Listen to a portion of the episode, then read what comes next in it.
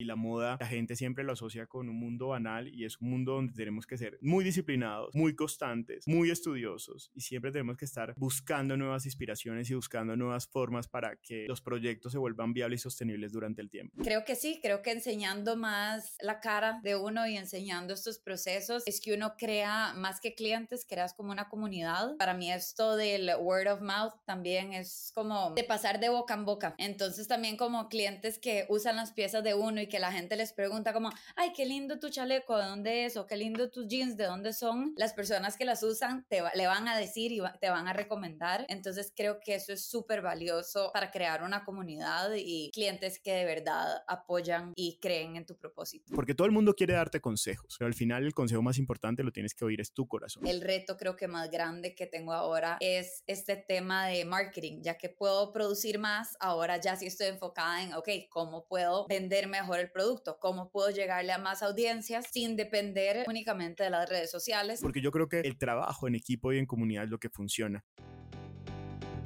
Latinoamérica de Moda es un espacio para entender lo que está pasando en la industria en nuestro continente. Diseñadores, editores, compradores, relacionistas públicos, influencers. Les traigo a todos aquellos que tienen que ver con la industria y tienen una historia que contar. Si eres amante de la moda y buscas profundizar en información, conocimiento y mucho más, estás en el lugar correcto. Bienvenidos a Latinoamérica de Moda.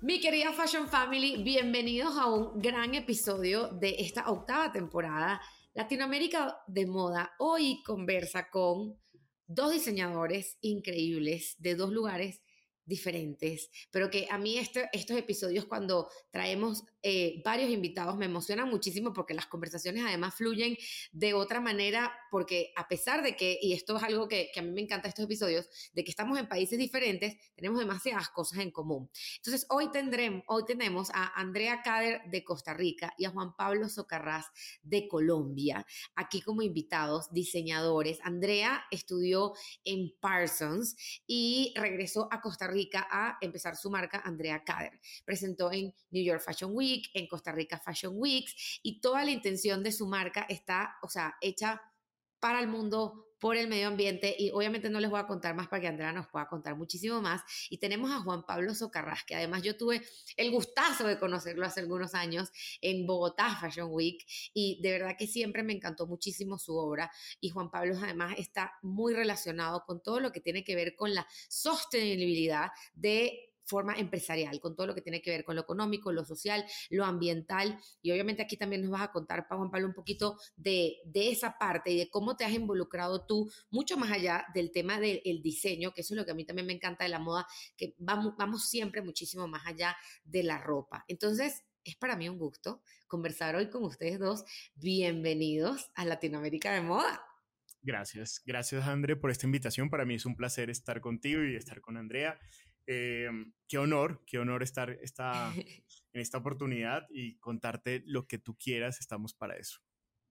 Buenísimo, pues vamos a darle entonces. Quiero empezar por saber cómo ustedes empezaron en la industria de la moda, si ustedes estudiaron moda, estudiaron otra carrera, porque eso también es una de las preguntas que más me hacen de, yo hice otra cosa y tal. Entonces, empecemos por André, cuéntanos cómo empezaste tú en la industria de la moda. Bueno, en el 2014 decidí irme a estudiar diseño de modas a Parsons en Nueva York y solo estando en la ciudad ya uno siente que es parte de la industria de la moda porque es una ciudad que respira moda.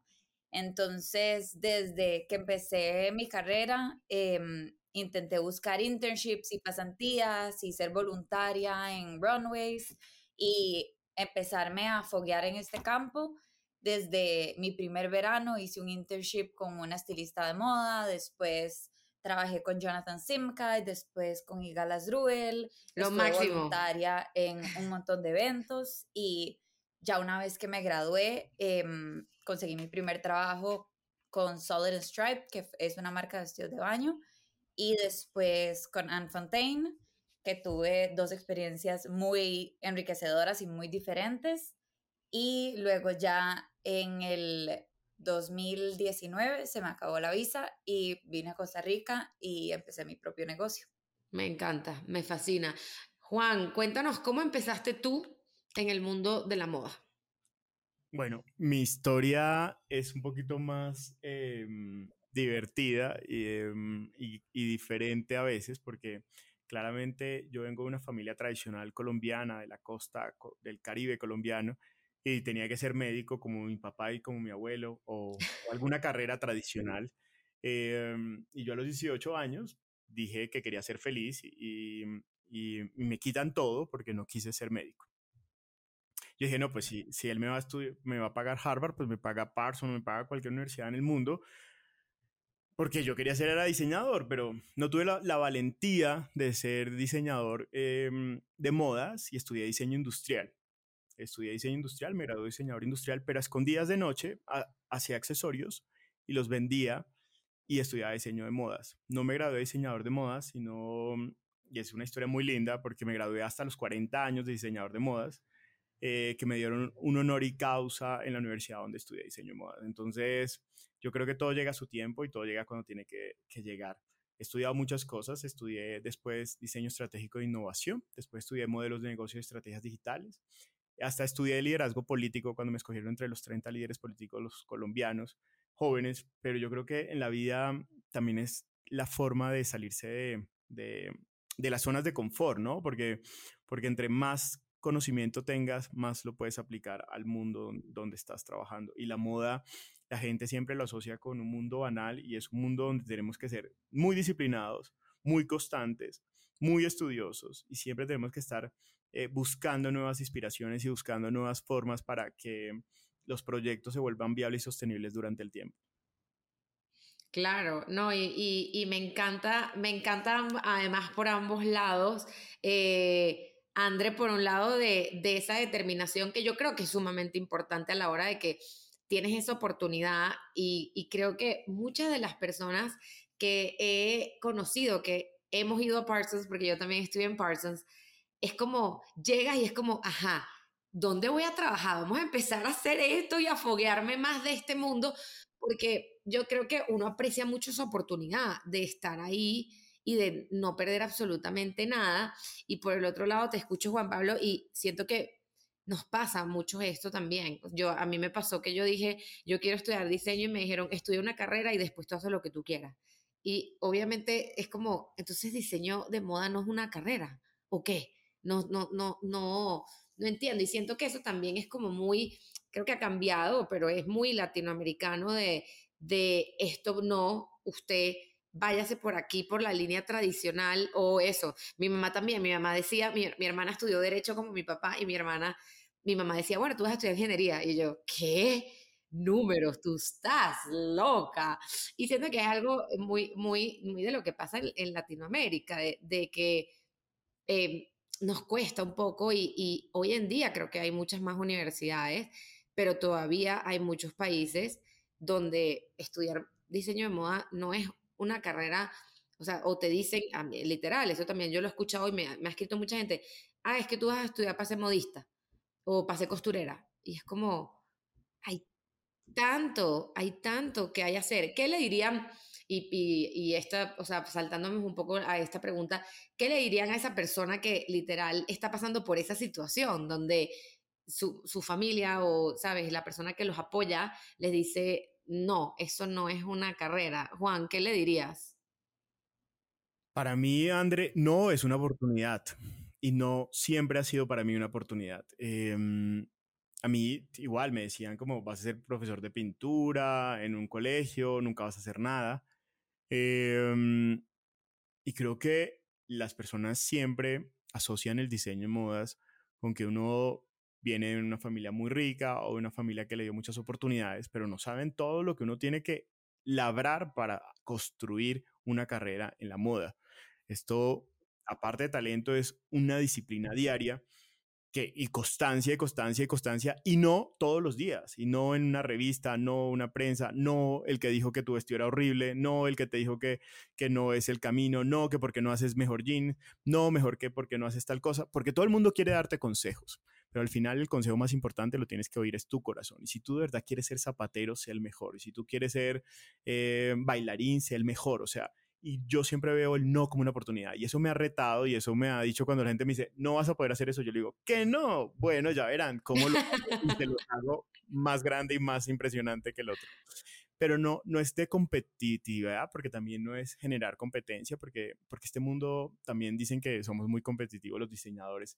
Yo creo que si uno se, se vuelve competitivo en el hecho de, de, estar comparándose con los demás, pues se, se, se, se trauma, se, se, vuelve, se vuelve una persona débil espiritualmente o débil sentimentalmente. Es no compararse, sino decir, ok, la carrera de Joan Ortiz es su carrera, la carrera de Con Herrera es su carrera, la carrera de Oscar de la Renta es su carrera. Es como cada uno construir su propia carrera y entender que cuando uno es auténtico y diferente y genuino y tiene la capacidad de pensar desde lo local, se vuelve global.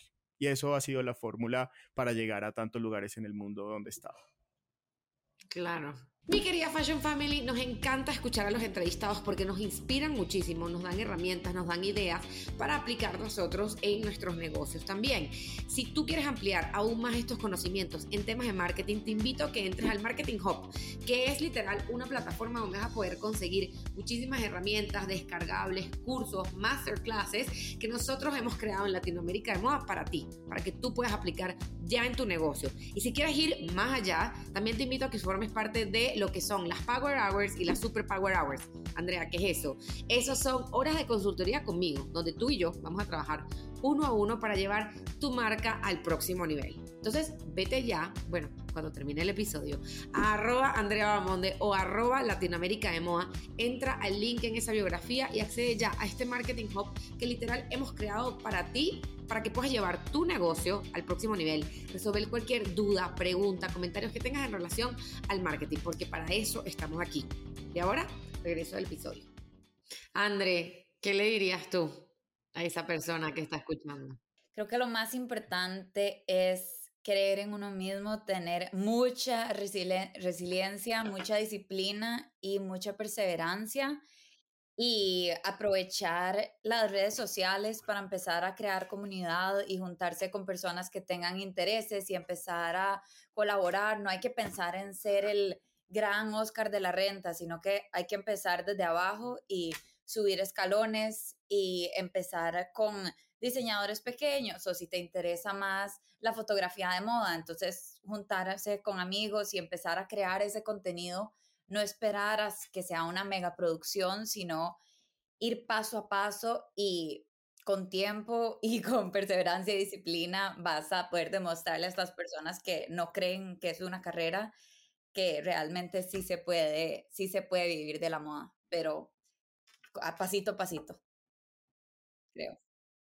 Tal cual. Y creo que hay algo que, que los dos dijeron y es que en verdad nos, nos enfrentamos a un montón de nos constantemente. Entonces, tienes que tener mucha fuerza y muchas, y muchas ganas de, y, y, y, mucha afinidad con tu propósito y lo que tú quieres lograr, porque es muy fácil echarte para abajo. O sea, puede ser muy fácil echarte para abajo porque en verdad, y ahorita que, que, Juan lo decía sobre todo, y yo porque trabajé en editorial, en el tema de las revistas, y, y, yo creo que de ahí nace un poco, porque empiezo yo a hacer lo que, lo que hago, y es por, porque yo, parte de por qué empiezo yo a hacer todo lo que yo hago fue que obviamente yo viajando por toda Latinoamérica y viendo el talento que yo estaba viendo, yo era como, pero ¿cómo esta gente no está en las portadas de las revistas? ¿Cómo más gente no sabe de esto? ¿Cómo no? O sea, y, este cuento siempre, siempre lo cuento, yo creo que vamos a tener que invitarlo al podcast pronto, porque yo siempre cuento eh, la historia de un diseñador dominicano que se llama Ariel Encarnación, que hace crochet y lo hace él a mano. Y yo, y yo siempre digo, qué increíble. Y yo me acuerdo la vez que yo lo conocí y esas modelos dominicanas espectaculares vestidas con un crochet y tal. Y tú yo decía, ¿qué es esto? Y a ver, y el crochet, obviamente yo lo que pensaba era mi abuelita cosiendo pero hacerlo moda fue tan increíble. Yo decía, qué historia tan espectacular. Estos, esos son el tipo de historias que, que, o sea, yo quiero feature y obviamente hay veces que tienes que recibir un no porque además las, las, las revistas tienen 20 páginas, 30 páginas, tampoco es que hay tanto, pero no te puedes, o sea, no, no te puedes dar por vencido, o sea, no puede ser el, el no. Y, y, y estuvimos en la temporada también a Chantal Lacayo, que, que ganó Project Runway en Estados Unidos, pero ella no ganó el de Latinoamérica. y, y ella justamente hablábamos un poco de esto, de, de, el, de cómo ese no abrió para ella 8.000 oportunidades nuevas y es un poco también el, el, mensaje a quienes nos están escuchando. Puede ser que alguien te esté diciendo, puede ser que tus papás te estén diciendo que no, la persona que te apoya, puede ser que alguien te esté diciendo, te vas a morir de hambre, porque además eso es la frase que más escuchamos, te vas a morir de hambre trabajando en esto. Y creo que esa, esa, eso es lo que tienes que impulsarte a de verdad encontrar ese espacio, ese espacio en tu, en tu rubro, sea el que sea, porque también nos escucha mucha gente de otros lados, eh, sea el que sea, para tú hacer lo que tú quieres hacer. Y eso me da pie a mi próxima pregunta, que es el tema del propósito.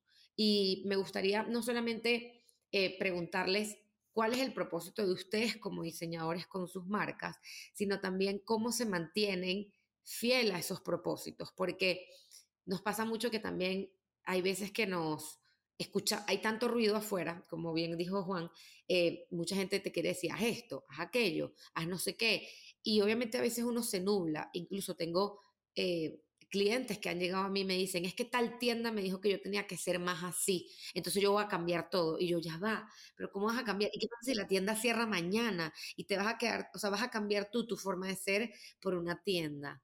Entonces, les pregunto eso, uno, ¿cuál es el propósito que ustedes tienen con su proyecto? Y dos, ¿cómo se mantienen fiel a ese propósito? André. Mi propósito con la marca es utilizar el diseño como método para resolver un problema como sabemos acá todos, la industria de la moda es la segunda más contaminante del planeta y mi propósito con la marca es usar este problema y transformarlo en una solución. Em, y al mismo tiempo educar, inspirar y concientizar a los clientes y futuros diseñadores a, crear con conciencia y a consumir con conciencia también y educarnos de lo que compramos, de cómo compramos y mm, sí, nada más ser consumidores más conscientes. Y dentro de ese ruido que te digo un poco alrededor, ¿cómo te mantienes como muy fiel a eso? ¿Qué es lo que te, qué es lo que te, que te lleva todos los días a mantenerte tan alineada con ese propósito? cómo me mantengo como en línea y no escucho todo este ruido de las personas, hazlo de esta manera o nada más compra tela o hay muchas maneras mucho más fáciles de, de hacer las cosas, pero nuestro propósito es que haya menos basura y poder crear ropa sostenible. Entonces, nada más con paciencia, disciplina, em, nada más nos mantenemos eh, fieles a nuestro, a nuestro propósito y creando alianzas. Em, creamos una alianza con Cleveland, como mencioné anteriormente, y entonces de esta manera podemos conseguir el material más fácilmente. Y, y sí, creo que, creo que nosotros no solo creamos ropa bonita, sino que esa ropa tiene un propósito. Y si le quitas este propósito, creo que le quitas valor a estas prendas. Entonces, Em, siento que el propósito es igual de importante que, que la prenda en sí. Buenísimo. Juan, cuéntanos un poco del propósito de tu proyecto y cómo te mantienes alineado a él. El propósito de mi proyecto es muy bonito y me lo regaló mi mamá. Y, y es mi propósito de vida. Es hacer visibles a los invisibles. ¿Y en qué consiste eso? Es que yo hace 16 años trabajo con comunidades artesanales en contextos difíciles y poblaciones eh, ex paramilitares, ex guerrilleros, eh, afrodescendientes, indígenas en Colombia. Y ahora no solamente tengo la oportunidad de hacerlo en Colombia, sino ahora estoy también trabajando en México y Guatemala. Y creo que ese propósito ha sido firme porque mm, yo no sé hacer nada más, André. Yo no sé hacer nada más, yo solamente sé trabajar con poblaciones y ese es como mi mayor motivación. Y eso es lo que me ha hecho diferente, auténtico y genuino. Y creo que mm, por eso me levanto todos los días. Me levanto por esas mujeres con las que trabajo y por esas mujeres con las que tengo la relación más bonita y auténtica y real que puedo tener. Em, cuando la gente me pregunta tantos premios, tantos desfiles por el mundo, no son míos. Todo es porque lograr que esa identidad país y, pensar desde lo local, sin volverlo figurativo ni volverlo carnavalesco, sino lograr que todo esto se vuelva el nuevo lujo y que la gente entienda que, que la artesanía, que lo hecho a mano, que tocar los puntos de la sostenibilidad no significa que soy una marca sostenible, sino que apenas estoy aprendiendo a transitar por este mundo de la sostenibilidad y estoy entendiendo el reciclaje y estoy entendiendo de, de, transformar el plástico, de entender de transformar la tela que le sobra al otro, de entender de que también todos estos insumos se los doy a las comunidades y cómo ellos lo pueden transformar, porque las técnicas no se pueden perder, los insumos se estarán acabando porque pues, la naturaleza tiene muchos problemas, eh, pero no podemos perder que las técnicas y los oficios se acaben. Entonces, este proyecto, más que una marca que se dedica a solamente a, mm, a trabajar con artesanos, entregamos habilidades blandas a todas las comunidades, las capacitamos durante más de mucho, más de 10 meses a cada comunidad, les entregamos sus marcas personales, les construimos sus redes sociales, les construimos su modelo de negocio y hacemos un acompañamiento para que ellas se vuelvan sostenibles, porque la sostenibilidad desde mi empresa también tiene que haber sostenibilidad en estas comunidades para generar un empoderamiento productivo. Entonces, ese es mi propósito y eso lo hago hace 16 años. Entonces, la, he intentado también salirme y he intentado cuando la gente me dice, ay, pero deja de trabajar con el artesano, ay, pero deja de hablar del artesano, ay, pero tan autóctono tú, ay, tan y ahora cuando veo las marcas en el mundo que todas trabajan con artesanos, yo digo, pues no estaba tan loco cuando, cuando lo empecé a hacer hace 16 años. Claro, y es que sí, porque creo que últimamente eh, ambos puntos que tocan, tanto el upcycling como el tema de los artesanos, cada vez los estamos escuchando más. Y si hay algo que yo he como he peleado un poco es de en verdad que sea muy genuino y que no sea una bandera de marketing, que es lo que siento que a veces muchas marcas caen en eso y en verdad eh, cómo, cómo estamos haciéndolo desde el punto de vista, sea, porque al final sí es importante la comunicación, ¿no? O sea, yo creo que sí es importante que la gente sepa pero también es importante en verdad el impacto que tú estás generando del otro lado y que no nada más sea la bandera de marketing que te voy a usar y vamos a hacer ocho posts y cinco reels para esto, sino en genuinamente el impacto que estamos generando de eso, de, de, sacar en verdad una tela y darle esa vida y de obviamente entenderla y de trabajar con unas personas de que no nada más sea agarrar y decirte, hazme esto aquí y yo te voy a poner en una foto y te publicamos, sino enseñarte, enseñarte y mostrarte y hacerlo. Y, yo creo que aquí para mí algo muy importante que, que, creo que es una palabra que he repetido también mucho en los últimos episodios es el tema de la educación. Yo creo que si el mundo de la moda nos ha enseñado algo en los últimos años es que necesitamos estar más educados de lo que estamos haciendo y de lo que estamos consumiendo. O sea, por un lado como clientes como de consumo y por el otro lado como diseñadores, empresarios, emprendedores de, de qué es lo que estamos haciendo y cómo lo estamos haciendo y cómo podemos llegar a ser mejores en esto que en esto que estamos haciendo. Y hablando un poco de esa parte del el cliente y tomando en consideración estos proyectos y un poco el tema de, de la educación, quisiera preguntarles cómo, cómo ustedes dieron o cómo ustedes se comunican con ese cliente de ustedes, porque, eh, y esto es algo que me preguntan a mí mucho, ajá, esto es algo que me preguntan a mí mucho los, los clientes, los diseñadores, o sea, que es como, ¿cómo conecto con esa persona? ¿Cómo le hago comunicar mi, porque también, eh, así como quizás una tienda te hace intentar cuestionarte tus cosas, los clientes también, un poco lo que decía Juan, este, te pueden decir, ay, no, pero lo que decía André, no, pero ¿cómo vas a usar tú la segunda, la, tela, que no sé qué? Entonces, ¿cómo, lo, ¿cómo han logrado ustedes conectar con ese cliente que, que, conecta con esa idea de propósito y de negocio que ustedes tienen? Eh, Juan, cuéntanos. Mira, André, creo que a mí la vida le va enseñando mucho em, varias cosas. Uno era que yo antes dividía mi cabeza en dos, y era en los proyectos de impacto social y eh, en vestir hombres y mujeres que iban a ocasión, matrimonios, fiestas y todo esto en diferentes partes de Latinoamérica. Con la pandemia, nadie se quiso casar, nadie se quiso vestir, nadie se quiso... y también me di cuenta que, pues, que ya estaba, que ese no era mi propósito, que ahí no estaba mi, mi, mi, espacio ni mi tiempo. Y que para mí contar historias, por eso el eslogan o, o el proyecto, como lo queramos llamar, se llama Historias hechas a mano, porque yo no vendo productos, sino vendo historias. Para mí es importante contar quién lo hizo, qué generación es, cómo lo hicimos, qué material es, por qué lo hicieron, cuántas horas. Entonces, las redes sociales cada día se van dirigidas más a eso, a la señora que lo hizo, cómo lo hizo, cómo, cómo cuántas horas, qué generación es, contar y contar y contar más cosas. Yo también tengo algo muy importante, es que yo no hago pornomiseria. A mí no me gusta victimizar a nadie ni contar que la trágica vida de nadie, no sino es cómo honramos y cómo hacemos visibles esas historias invaluables de estas mujeres. Cómo contamos llegar a México, a Oaxaca y llegar a estos lugares, cómo llegamos a, Guatemala, cómo llegamos a Colombia, tantos lugares y mostrar esto espectacular, porque nosotros lo que buscamos es que tú te enamores del producto y después si quieres enamorarte de la historia, pero que tú te sientas orgulloso de llevar una pieza, ¿sabes? Invaluable, porque para mí sí es muy importante que la gente normalmente siempre que hace proyectos de impacto social siempre muestra como el lado victimizado o la pieza está chuequita o está mal hecha porque lo hizo alguien más.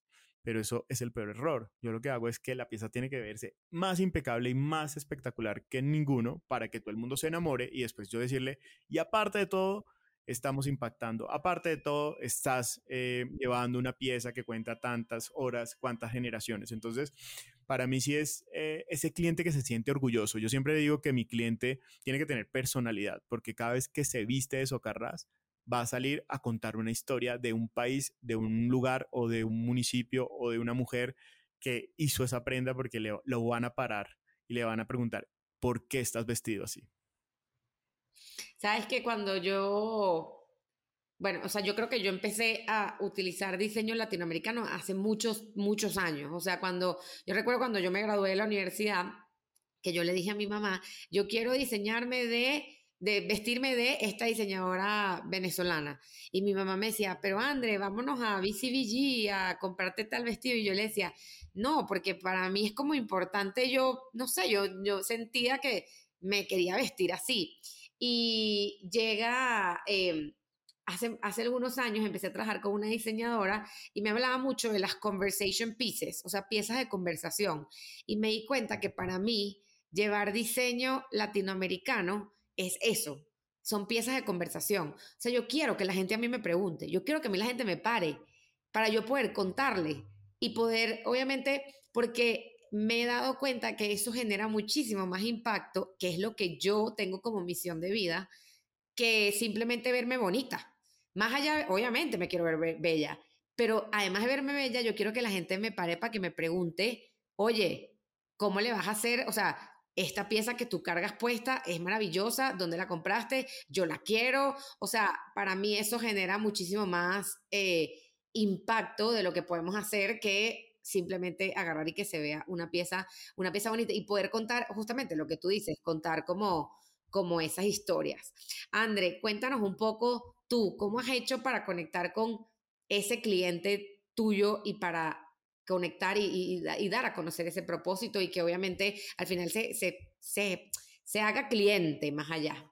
Creo que para mí lo más importante ha sido mostrar mi cara y hablar yo personalmente de mi proyecto porque cuando uno habla eh, sobre lo que uno hace y uno lo enseña con pasión y con autenticidad y con seguridad, la gente confía más en lo que haces.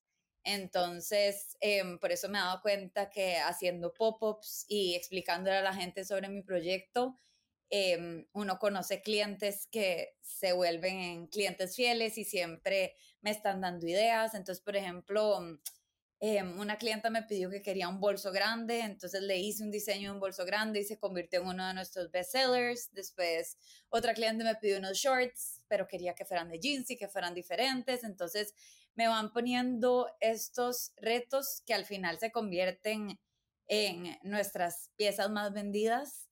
Y creo que sí, creo que enseñando más la cara de uno y enseñando estos procesos es que uno crea más que clientes, creas como una comunidad y eh, para mí esto del word of mouth también es como de pasar de boca en boca. Entonces también como clientes que usan las piezas de uno y que la gente les pregunta como, ay, qué lindo tu chaleco, ¿de dónde es? O qué lindo tus jeans, ¿de dónde son?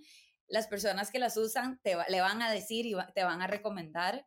Entonces creo que eso es súper valioso em, para crear una comunidad y, clientes que de verdad apoyan y creen en tu propósito. Y creo que en, tu caso también es mucho escuchar al, al, consumidor y qué es lo que está como, como pidiendo y que al final poder satisfacer esa necesidad de algo que quizás están buscando y de salirse un poco de, de, de lo tradicional y de lo que todo el mundo va y compra, creo que ahí también hay, hay un hay un elemento importante de, del mercado. Ahora les quiero preguntar a ambos, dentro de la trayectoria que han tenido en su carrera, ¿cuál ha sido el reto más eh, importante que han tenido que, que pasar? Y te pregunto a ti primero, André, ¿cuál ha sido ese reto que ha marcado un hito en tu, en tu carrera? Creo que lo más, más complicado es la consistencia en cuanto a producción, porque al ser upcycled o supra reciclado, nunca van a haber dos piezas exactamente iguales. Al principio yo iba a thrifting y, y buscaba ropa de segunda mano y como que la transformaba y hacía literal uno de uno y hacía toda una producción, editorial, fotos, pero luego que esa pieza única se vendía, ya no podía promocionar esas fotos porque ya esa pieza no existía y no la, o sea, la podía recrear, pero nunca iba a ser exactamente igual. Entonces, nada, que a lo largo de, del tiempo he ido aprendiendo em, a recrear estos, estos diseños y nada más enfocarme en el material que puedo conseguir para poder recrear estas piezas. Entonces, Em, también esta alianza con esta tienda que les comenté con Cleveland me ha ayudado muchísimo porque ahora puedo conseguir mayor cantidad de material em, de mejor calidad. Antes me tocaba ir tal vez a cinco tiendas de segunda mano diferentes para poder conseguir cinco buenos jeans. Levi's, Carhartt, Wrangler, que la mayoría de los jeans que la gente bota no son esos, son más Zara, Forever, Stradivarius, que no es el material que, que me gusta utilizar para mis diseños. Entonces, eso me trababa mucho en cuanto a la producción, pero ahora siento que ya estamos en un punto un poquito más enfocado en cuanto a producción y el reto creo que más grande que tengo ahora es este tema de marketing, ya que puedo producir más, ahora ya sí estoy enfocada en, ok, ¿cómo puedo vender mejor el producto? ¿Cómo puedo llegarle a más audiencias sin depender únicamente de las redes sociales, que es ahora lo que básicamente de lo que dependemos para, es el único canal que tengo para vender, que es como a través de Instagram, pero ¿cómo podemos hacer para llegarle a clientes si no es a través de, depender de un algoritmo? Claro, 100%. Juan, cuéntame, ¿cuál ha sido ese reto, hito dentro de tu carrera? André, muchos porque cuando uno trabaja de forma diferente, la gente espera que uno venda en las grandes plataformas del mundo, que uno venda en las grandes tiendas, que uno haga reproducciones de más de 1500 vestidos por el mundo. Y cuando tú tienes un modelo diferente y, una, y un preorden o muchas cosas, la gente es como, pero estás loco, no va a funcionar, tu negocio está, está mal hecho, el modelo de negocio. Entonces, luchar contra todo eso es también tener claro que que cuando uno quiere ser genuino o diferente, también tiene que aprender que sus modelos de negocio no son iguales a los de todo el mundo. Que no significa que porque no vendo en Nueva York en 2.000 tiendas, mi, eh, mi negocio no es exitoso. Porque de pronto puedo vender en pequeñas tiendas en, en Latinoamérica eh, que me genera mayor estabilidad que un cliente que me va a pagar a 150 días o a 200 días que lo que de pronto puede hacer es quebrarme eh, por, la, por la cantidad de vestidos que me va a pedir. Entonces yo creo que uno tiene que, que también ser muy sensato con, con, con, con, lo que puede, hasta dónde puede llegar y cómo puede llegar con cada modelo de negocio que uno, que uno crea. Yo cada día lo que busco más que vender por el mundo entero y, llenar eh, las vitrinas del mundo entero es hacer conciencia con mi proyecto y invitar a más personas a que se enamoren de, hacer proyectos de impacto social de diferentes formas, ¿no? Porque la gente siempre habla de sostenibilidad y solamente habla de, del medio ambiente, pero la sostenibilidad está en muchos puntos, está en darle voz a las comunidades, está en, en, el punto del pago justo, porque cuando la gente habla de los pagos justos, cuando la gente habla de, de que tenemos que enseñarle también economía a, a todas las comunidades con las que uno trabaja, y generarle sostenibilidad. eh, darle voz a ser una caja de resonancia. Entonces, cuando yo logro hacer un proyecto diferente que me ha costado más y, y, retarme y ver ahora que lo estoy no solamente haciendo en Colombia, sino en diferentes partes de Latinoamérica, digo, algo estoy haciendo bien porque, porque se puede replicar y se puede agrandar y se puede impactar de una forma diferente a las comunidades y una forma honesta, real y haciéndolas visibles. Entonces, eh, retos, yo como todos, sí, algún día soñé con vender en todas las tiendas y todas las plataformas del mundo, pero ahora ese no es mi sueño. mi sueño es, entre más mujeres impacte y más les cambie la vida de una forma real, eh, va a ser para mí importante. Tal vez la gente espera que les construya casas y que sea Superman, pero con el hecho, te pongo el ejemplo, el año pasado impacté 122 mujeres, llevé a 45 a conocer el mar, a Cartagena, las monté en avión, eh, las llevo a, conocer museos, les hago ferias. De pronto, para mí eso es mucho más impactante que cualquier otra cosa. La semana pasada que estaba en Guatemala, una señora que vive a una hora y media de, la comunidad de, de Ciudad Guatemala Tenía 87 años, era su primera vez que iba a la capital y conoció un museo. Entonces, esas pequeñas cosas son para mí el reto todos los días de transformar las vidas con cambios pequeños o grandes para muchos. Wow.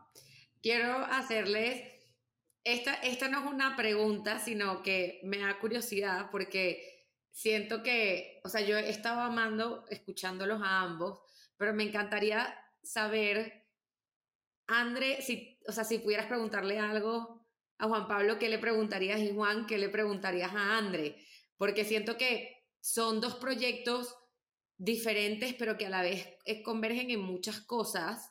Y como les estaba diciendo, o sea, son, eh, son dos países totalmente diferentes, son varias cosas, pero me da curiosidad, y esto de verdad creo que es primera vez que lo hago en el podcast, pero me, me, me encantaría saber si, si pudieran preguntarse una cosa el uno al otro, ¿Qué se preguntarían aprovechando que están aquí los dos? Yo tengo demasiadas preguntas, o sea, estoy a punto de que colguemos y vuelvo a llamar a Juan porque tengo muchas preguntas. Pero creo que la número uno, por, o sea, como que following up de lo que, de lo que nos acaba de contar, es cómo manejas em, tantas personas, o sea, y tantos proyectos en tantos lugares, cómo te organizas em, para crear un impacto tan fuerte en todas estas mujeres, porque yo en el momento trabajo solo con dos costureras y les doy mi 100%, o sea, yo estoy 100% involucrada con ellas,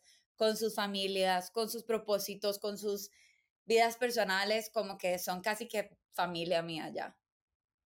Pero no me imagino cómo es crear un impacto tan grande. Yo sé que tienes mucho más experiencia que yo y mucho más tiempo en esta industria y obviamente te admiro demasiado por todo este impacto que has generado y es una gran inspiración, pero me encantaría saber cómo ha sido este proceso de crecimiento de, de poder llegar a impactar tantas, a tantas mujeres y a tantas comunidades.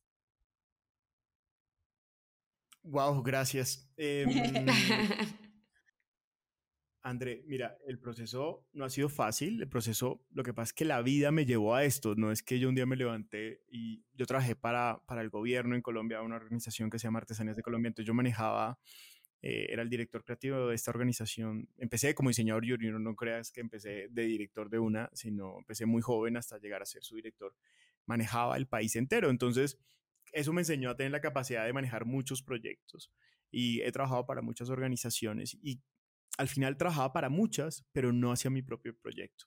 Y hace dos o tres años tomé la decisión de hacer mi propio proyecto porque decía, estoy haciendo la tarea a todo el mundo, ¿cuándo voy a hacer la tarea para mí? Y desde ese momento busqué un patrocinador muy grande eh, que me ayuda a que esto funcione y busco aliados. No significa que yo lo hago solo. Yo tengo una, tengo muchas personas detrás mío que me ayudan y tengo un aliado en cada país. Tengo personas que me ayudan a capacitar. Yo me dedico a la parte de diseño, pero eh, tengo personas que me ayudan en la parte económica, en la parte financiera, en la parte de marcas, entonces, porque yo creo que el trabajo en equipo y en comunidad es lo que funciona. Em, y me moriría con hacer una co-creación contigo, me moriría con aprender de ti, me moriría por, por aprender de todo lo que haces, porque, porque al final esto, sin duda alguna, lo que yo siempre digo es que una voz no hace nada, pero muchas voces hacen demasiado. Y cuando uno tiene la capacidad de crear en conjunto, hace que esas voces se vuelvan más visibles, porque es, al final esa es mi misión. Em, y yo a veces también me digo que estoy loco porque en este momento tengo un proyecto con tres comunidades en Latinoamérica, tengo eh, ocho comunidades en Colombia en el Putumayo eh, rescatando sus memorias, tengo un proyecto de confección en la mitad de Magdalena Medio y todo el tiempo estoy ahí con, con mil cosas en la cabeza inventándome cómo hago más y más proyectos. Por eso ya no me dedico a, no, la gente me odia en el mundo porque ya no vendo ropa eh, sobre medidas ni los quiero atender, pero cuando entendí que de pronto una persona insatisfecha eh, porque eh, no me gustó, porque sí me gustó, porque eh, no me molestó, porque la pinza o no, a 200 o 300 mujeres que les cambio su vida, ahí entendí cuál era mi propósito de vida. Entonces, no ha sido fácil y no es fácil, no significa que, que es fácil lo que hago todos los días, pero, pero lo hago con pasión y amor y, y con las ganas de, de dejar eh, algo diferente en, en, la moda, ¿sabes? Y creo que cuando uno hace diseño con propósito es más difícil porque la gente cree que, que, que hacer super reciclaje o hacer eh, cambiar o hacer sostenibilidad es fácil, pero, pero cuando uno piensa diferente, lo miran como diferente y al principio te juzgan y te, y te tachan, pero después cuando logras impactar tanta gente, al final yo no espero que ni me aplaudan ni nada, lo único que tengo claro es que he conquistado tantos corazones y tantas bendiciones por Latinoamérica que eso es lo que me llena la vida. Wow, increíble, me encanta, me encanta. Pues Juan, cuéntanos, ¿qué, qué le preguntarías a André? ¿Qué le preguntaría? No, le quiero es proponer que de verdad quiero hacer una colección co-creativa eh, con ella. bueno, próximo podcast hablamos de la colaboración. Exacto, próximo podcast va a ser la presentación de la colaboración Socarrascader, o sea, no, me encanta, me encanta. La verdad es que eh, creo que son dos proyectos que, que wow, o sea, generan mucho impacto. Creo que hoy en día, así como lo dijo Juan, yo creo que para que un proyecto sea exitoso tiene que tener mucho corazón y tiene que tener un impacto, tiene que ir más allá. Eh, creo que los diseñadores que, que, los diseñadores y las marcas que llegan mucho más, eh, que conectan mucho más, más allá de llegar lejos, y yo creo que de ahí radica un poco lo que veníamos conversando eh, los tres, es que cada quien define su éxito y el éxito para unos podrá ser, ser vender 1500 piezas en una tienda, para el otro es es impactar 1.500 mujeres, para otros es poder reciclar 1.500 kilos de jean, o sea, cada quien tiene su éxito y yo creo que eso es algo importante, el mensaje para, para quienes nos están escuchando, de que uno nos, y además uno, la fórmula que tiene otro no es la misma fórmula que uno tiene que aplicar y el caminito que uno sigue, y eso creo que, que, que me lo llevo de ambos, porque incluso a mí me pasa, en mi proyecto es de otra naturaleza, pero a mí a veces me pasa. Entonces, claro, te dicen, tienes que hacer A, B y C para llegar a D. Y yo como, pero es que eso no me gusta. Que, o sea, ¿qué hago si no me siento, no, me, no se siente natural hacer, hacer ese tipo de cosas? Y al final uno tiene que hacer genuinamente lo que uno se siente natural, porque si no te levantas todas las mañanas y no te gusta lo que estás haciendo. Entonces, y eso no nos va a llevar a ningún lado a nadie. Entonces, ya para ir cerrando nuestra conversación, que obviamente ya sabemos 100% que esto va a continuar post podcast, eh, quisiera preguntarles cuál sería el consejo que les dejarían a quienes nos están escuchando, em, que vienen de diferentes lugares. O sea, hay gente que nos escucha que trabaja en moda, hay gente que nos escucha porque aman la moda, hay gente que nos escucha porque quiere empezar en el mundo de la moda. ¿Qué, qué consejo le darían a esta persona que nos está escuchando? Y empezamos con André. Creo que primero, antes de escucharme a mí o escuchar a Juan, que se escuchen a ellos mismos, o sea, escúchense ustedes mismos antes de escuchar a los demás. Sean auténticos, no se comparen, inspírense de otras personas, pero nunca quieran ser como esas personas, nada más quieran ser ustedes inspirados en estas otras personas y persigan sus sueños y hagan lo que los mueva desde la pasión y el corazón y hagan las cosas con propósito. Todo lo que hagan en su día, háganlo con propósito y lo que los haga feliz. Súper. Juan, ¿qué nos dejarías? Bueno, Andrés se robó la mitad de mi consejo, pero mentiras. Eh, lo, que, yo sí les quiero decir, em, y es de corazón, es que tenemos que cambiar los pensamientos. El pensamiento que tenemos a veces muchos los latinos es un pensamiento pequeño, em, un pensamiento mm, a veces un poco egoísta o un poco eh, conformista. Y siempre pensamos que nunca vamos a lograr nada. El límite es el cielo y tú decides hasta dónde quieres llegar con tu sueño y piensa en grande, ¿sabes? Si te quieres comer el mundo, si quieres estar en Nueva York, si quieres estar en Beijing, si quieres estar en cualquier lugar, lo puedes hacer. Solamente decídetelo. Y lo más importante es que se vuelvan disciplinados con lo que quedan, porque uno puede soñar lo que quiera, pero si uno no tiene disciplina y constancia todos los días y levantarse, y esto tiene que ver con su vida en general, no solamente con la moda, es con su vida en general, la alimentación, el deporte, con todo, o sea, si uno es emprendedor o empresario o lo que sea, uno también tiene que hacerse horarios, tiempos y todo, y dedicación, porque si uno no le dedica tiempo a esto, uno puede ser muy talentoso, pero el talento no los lleva a ningún lado solo. Talento más disciplina y constancia es la fórmula del éxito. Me encantó, me encantó porque literal sí siento que ahí está el secreto de, todo. Es en la disciplina es en la constancia y es en el hacer es en el hacer las cosas de forma constante y, y, yo agregaría la única paciencia, porque también estamos, eh, estamos pensando que todo es en, en, inmediato y hay que tener paciencia. Las cosas son semillitas que uno va sembrando y que uno tiene que ir regando y que todos los días va, riega y nutre para que después empiece a, dar eso muchísimos frutos. Andrés Juan, de verdad que qué conversación tan divina, qué sabroso empezar la mañana escuchándolos a los dos y saliendo, o sea, yo me salgo, o sea, salgo de ese podcast súper inspirada y súper más motivada de, de, continuar también un poco con el propósito de Latinoamérica de Moda y con lo que hacemos. Y a todos los que nos están escuchando, los invito a seguir a estos dos talentos increíbles de Latinoamérica, en Instagram, arroba Andrea Kader con K, arroba Socarras Oficial con doble F, para que de verdad sigan estos proyectos y sigan viendo en verdad cómo, cómo hacer y crecer con una moda con propósito. Chicos, muchísimas gracias por este espacio y por estar aquí hoy compartiendo conmigo y con ustedes también. Muchas gracias, André, por la invitación.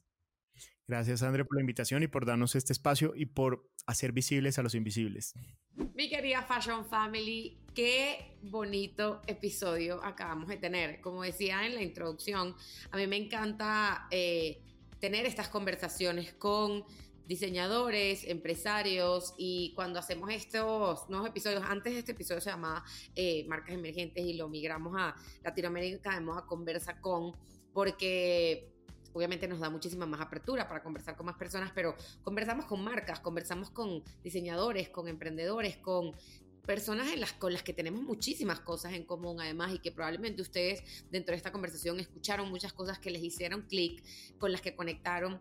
Y dense cuenta que, que somos realidades muy diferentes pero vivimos cosas muy similares. Y qué bonito poder escuchar los procesos de cada uno de, estas personas. Estoy muy agradecida con Andrea y con Juan Pablo, de verdad son personas increíbles, como, como les dije, o sea, yo a Juan Pablo lo conocí hace mucho tiempo en un Fashion Week, a Andrea la conocí por Instagram. Y conocer, descubrir sus proyectos e ir más allá, indagar más en lo que hay detrás me encanta y me fascina. Y espero que ustedes también hayan disfrutado este episodio tanto como lo disfruté yo. Em, si no se han suscrito a nuestro canal de YouTube, a Spotify, Apple Podcast, donde sea que estén escuchando este episodio, suscríbanse para que no se pierdan ninguno de los episodios de Latinoamérica de Moda.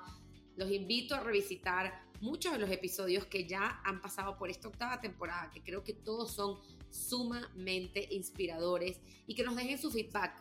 Denos su feedback por aquí, déjenos sus estrellitas, clasifíquenos para que más personas puedan escuchar y compartan este podcast ustedes también, para que más personas puedan escuchar, aprender y evolucionar y crecer en esta industria de la moda, sentirse inspirados por este talento tan increíble que les traemos temporada tras temporada, episodio tras episodio. Lo hacemos con muchísimo amor.